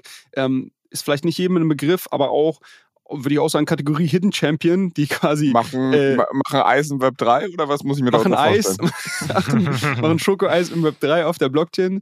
Nee, die machen ähm, Infrastruktursoftware, ähm, das dir ermöglicht, gewisse Automatisierungslogik auf der Blockchain auszuführen. Haben da einen Markteinteil von 80 Prozent, äh, mehrere Millionen Transaktionen äh, schon über deren Protokolle gelaufen. Also äh, kann sich durchaus sehen lassen. Und ähm, die haben auch einen Token live. Und da haben wir auch mal ein bisschen drüber gesprochen, was heißt es denn überhaupt, einen Token zu launchen? Was musst du da irgendwie aufpassen? Nervt es dich, wenn dann irgendwie die Leute äh, sich immer beschweren, wenn der Token mal runtergeht und so weiter? Also auch so ein bisschen diese, diese Perspektive ein bisschen abgeholt. Philipp von Li-Fi hatten wir äh, zu Gast. Auch, kennen wahrscheinlich auch viele nicht, aber auch wahnsinnig spannendes Protokoll. Ähm, die haben eine, eine Lösung gebaut, die ist einmal zwischen diesen ganzen Chains zu switchen, also dieses ganze Cross-Chain-Thema. Äh, Bridging Flow haben wir ja auch schon oft besprochen, was ja ein Problem ist, weil es unglaublich viele Bridges gibt und kein Mensch so wirklich weiß, welche sicher ist, welche nicht sicher ist, welche wie funktioniert. Äh, diese ganze Logik abstrahieren die quasi im Hintergrund, weil sie da die besten Experten ähm, bei sich im Team haben und ermöglichen es dir quasi nur mit Li-Fi selber zu integrieren und trotzdem all diese unterschiedlichen Bridges und so weiter ähm, nutzen zu können. Max, wen habe ich vergessen? Die Friederike hast du, hast du vergessen. Äh, ehrlicherweise ein Gespräch, was jetzt noch ansteht, auf das wir uns mega doll freuen, äh, weil Friederike so eine sehr, sehr respektierte Person in, im Komplett-Web 3 ist. Also gefühlt hatte ich schon fünfmal mit äh, Vitalik Buterin gesprochen auf Podcast. Wahrscheinlich privat noch sehr, sehr viel mehr, weil sie schon seit sehr vielen Jahren auch dabei ist, hat äh, ist Mitgründerin der Gnosis Chain, ähm, Layer One, die einen sehr, sehr großen Beitrag auch fürs Berliner Ökosystem geleistet hat, wo mega spannende Startups auch in den letzten äh, Jahren heraus äh, vorgekommen sind. Unter anderem auch interessanterweise äh, Gelato, äh, was, was Julius gerade schon angesprochen hat. Äh, und aber auch Safe, einem einem äh, quasi anderen sehr, sehr äh, bekannten Produkt aus dem Ökosystem, die äh, darauf äh, optimieren, die, die Infrastruktur sicherer zu machen. Das heißt, dass man als Nutzer ähm, sogenannte Multisig-Wallets nutzen kann, wo verschiedene Leute ihr Okay geben müssen dafür, dass eine Transaktion äh, überhaupt ausgeführt wird. Solche ganzen Sachen sind da aus Gnosis äh, heraus entstanden. Ähm, das war, das war auch äh, ein Gespräch, auf das ich mich halt sehr, sehr doll freue. Und last last but not least, Flo, du bist und du musst noch einen dir, dir anhören.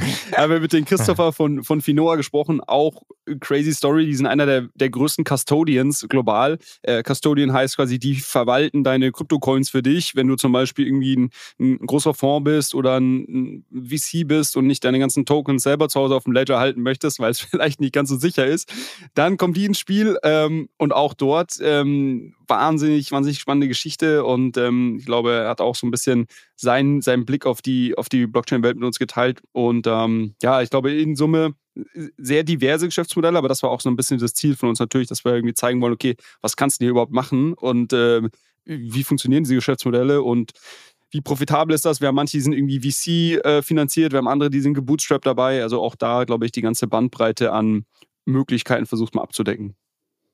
Okay, also ich fasse zusammen. Ihr habt mit krassen Leuten äh, über ein paar Wochen gesprochen. Äh, ich freue mich auf jeden Fall drauf. Aber erzählt doch mal vielleicht irgendwie so ein kleiner Blick hinter die Kulissen.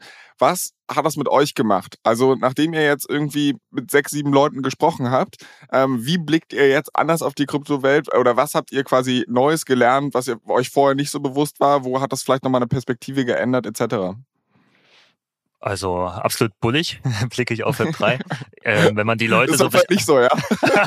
vorher große Zweifel gehabt. Nee, Quatsch, äh, vorher schon ganz starke Conviction, aber äh, man kennt dann ja doch weniger die Gesichter auch hinter diesen ganzen Modellen und Protokollen, die man täglich nutzt. Und da zu verstehen, was die Leute antreibt, äh, wie deren Weg auch zu Web 3 ist, äh, wie die auch ähm, vor allem, das, das war irgendwie krass, so stark ähm, quasi, ich würde schon fast sagen, ideologisch getrieben sind, das ganze Thema voranzutreiben, ganz stark an, den, an das Thema Dezentralisierung glauben. Äh, das hat mich stark beeindruckt und natürlich Blick hinter den Kulissen. Also wie setzt man mal so einen Token auf? Äh, was muss man im Managen einer DAO alles so beachten? Wie schwierig ist auch dieses ganze Steuerthema? Ähm, wenn man gerade versucht, eine Kryptofirma auch in Deutschland mit aufzusetzen. Also das war nochmal so quasi einfach Einblicke hinter die Kulissen, die man jetzt so selten hört, selten, selten mitbekommt. Und da haben wir schon auch tief gebohrt und, äh, glaube ich, tolle Einblicke rausgeholt. Ich glaube, für mich hat sich jetzt weniger geändert, wie ich auf den, den Space blicke. Ich glaube, was ich sehr spannend fand, ich kannte ja auch viele der, der Unternehmen und teilweise auch die, die Leute, mit denen wir gesprochen haben, schon davor. Aber äh, was ich ganz spannend fand, war nochmal die Story zu hören, wie Leute dazu gekommen, wie die unterschiedlichen Leute dazu gekommen sind, im Crypto-Space zu gründen, weil es auch ganz, ganz unterschiedlich ist. Ähm, und, und wer auch so unterschiedliche äh, Jahrgänge dabei hatten. Also na, die, die meisten Leute stoßen ja irgendwie auf die, auf die, in die Kryptowelt, wenn es irgendeine Art von Hype gibt. Und jetzt gab es halt irgendwie in der Vergangenheit zwei, drei solcher Zyklen schon. Und dementsprechend sind auch Leute zu unterschiedlichen Zeitpunkten äh, in diese Welt reingekommen. Und äh, ich glaube, da hatten wir auch ganz, ganz unterschiedliche Stories. Das finde ich spannend und hoffentlich äh, dient das auch so ein bisschen als Inspiration für, für jeden, der vielleicht schon mit, mal mit dem Gedanken gespielt hat, ähm, aber irgendwie sich bisher noch nicht getraut hat oder noch nicht, äh, weiß ich nicht, äh, die Zeit gefunden hat, sich dann mit der, der Tiefe mit den Themen zu beschäftigen, ähm, ja, wie das andere Leute gemacht haben. Also was ich ganz interessant fand, da hatten wir jetzt, glaube ich, mindestens zwei Leute dabei, die sind damals wirklich so im ICO-Hype quasi mit reingekommen. Die haben damals auch aus für Beratungen äh, selbst äh, erste so Enterprise-Blockchain-Lösungen und so weiter gebaut, haben da eigentlich sehr operativ festgestellt, was eigentlich so die Probleme sind. Und ich glaube, das zeichnet sich auch ab, also aus allen Gründergesprächen, dass die an irgendwas gearbeitet haben und dann festgestellt haben, huch, hier stoße ich jetzt gerade auf ein Problem und da gibt es noch keine Lösung für. Und von da aus, das ist ja der optimale Weg, wie man irgendwie zur Gründung kommt, von da aus dann eigentlich ihr Unternehmen aufgebaut haben. Habt ihr denn vielleicht einem dieser Leute mal meine ähm, Wallet-Idee von wegen mit den Schleusen und so weiter mitgegeben, dass mal sich einer da ransetzt und die ganze Nummer baut? Wir haben versucht, Flo, du bist so, wir haben versucht, dich zu verschweigen. Weißt du, du bist so diese. Das, oh Gott, ich bin der, ich uneheliche bin kind, Das uneheliche Kind, das man verschweigt. ähm, nein, nee, haben wir tatsächlich nicht gemacht. Aber ähm, wie gesagt, das ist ähm, für uns war es jetzt, äh, na, war jetzt so ein, so ein, Experiment, das mal zu machen. Ich glaube, wir hatten sehr viel Spaß in den, bei den Aufnahmen. So, jetzt, ich habe es mal durchgehört. Ich glaube, es sind sehr spannende Gespräche geworden. Und ähm, wie gesagt, wir würden das wahrscheinlich auch, auch noch fortsetzen. Ähm, und von daher äh, werde ich dann deine Geschäftsideen da auch nochmal dem einen oder anderen pitchen. Don't worry. Ich, ich bin begeistert. Äh, letzte Frage vielleicht zu dem ganzen Thema.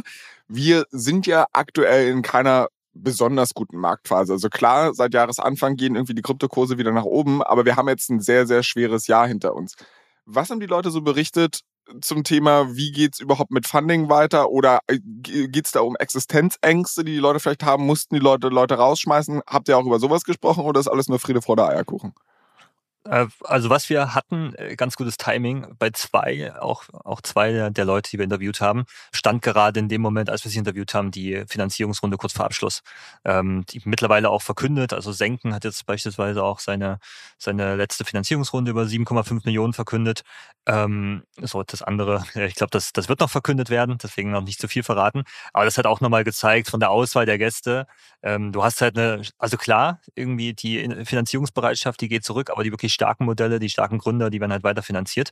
Und äh, demzufolge hatten wir jetzt, äh, korrigiere mich da gerne, Julius, aber ich hatte jetzt nicht den Eindruck, da, dass sich da sonderlich viel Sorgen gemacht wird bei den Leuten, die wir interviewt haben. Nein, aber äh, Christopher von Finoa hat auch ganz offen geteilt, dass sie Leute entlassen haben ähm, und, und da auch sehr konkret äh, uns, uns und ein paar Zahlen genannt. Also auch da ähm, fand, ich, fand ich spannend, wie, wie offen und ehrlich ähm, da einfach äh, so diese Unternehmergeschichte, die ja Höhen und Tiefen hat, ähm, auch quasi mit uns geteilt wurde.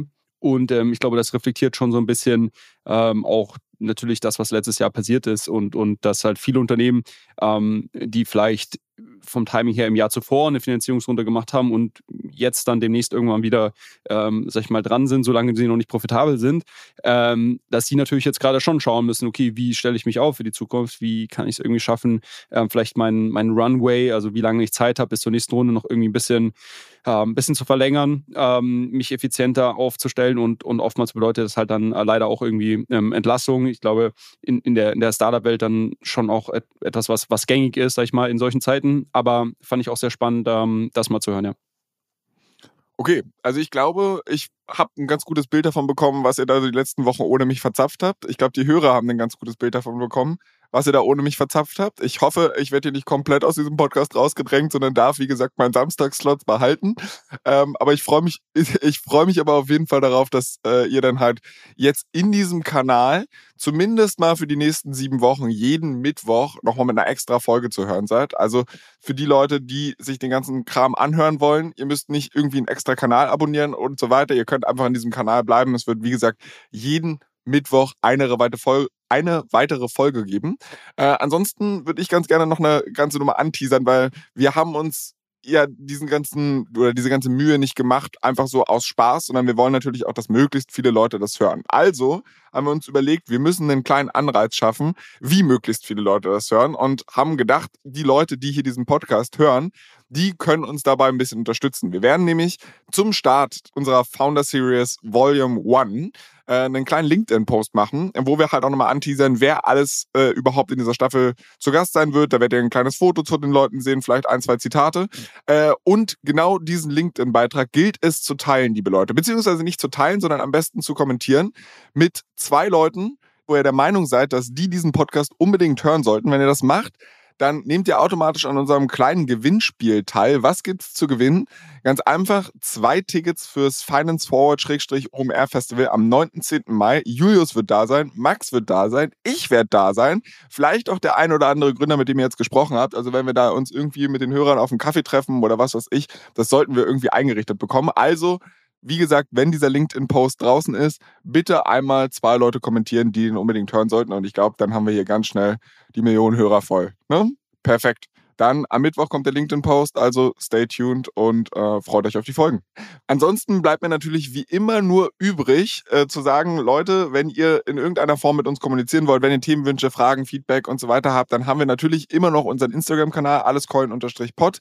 Dem könnt ihr gerne folgen. Da könnt ihr uns gerne Nachrichten schreiben, Hörerfragen und so weiter werden wir dann hier versuchen, irgendwie in den Podcast unterzubringen. Äh, dann freuen wir uns natürlich über positive Bewertungen auf Apple und Spotify. Sehr gerne mit fünf Sternen. Erzählt euren Freunden, Freunden von diesem Podcast. Und ansonsten, Julius, wir hören uns am Samstag wieder und ich höre euch beide dann am Mittwoch. Ich freue mich drauf. Sag alles Gute und tschüss. tschüss. Ciao, macht's gut. Ciao Flo, ciao Max.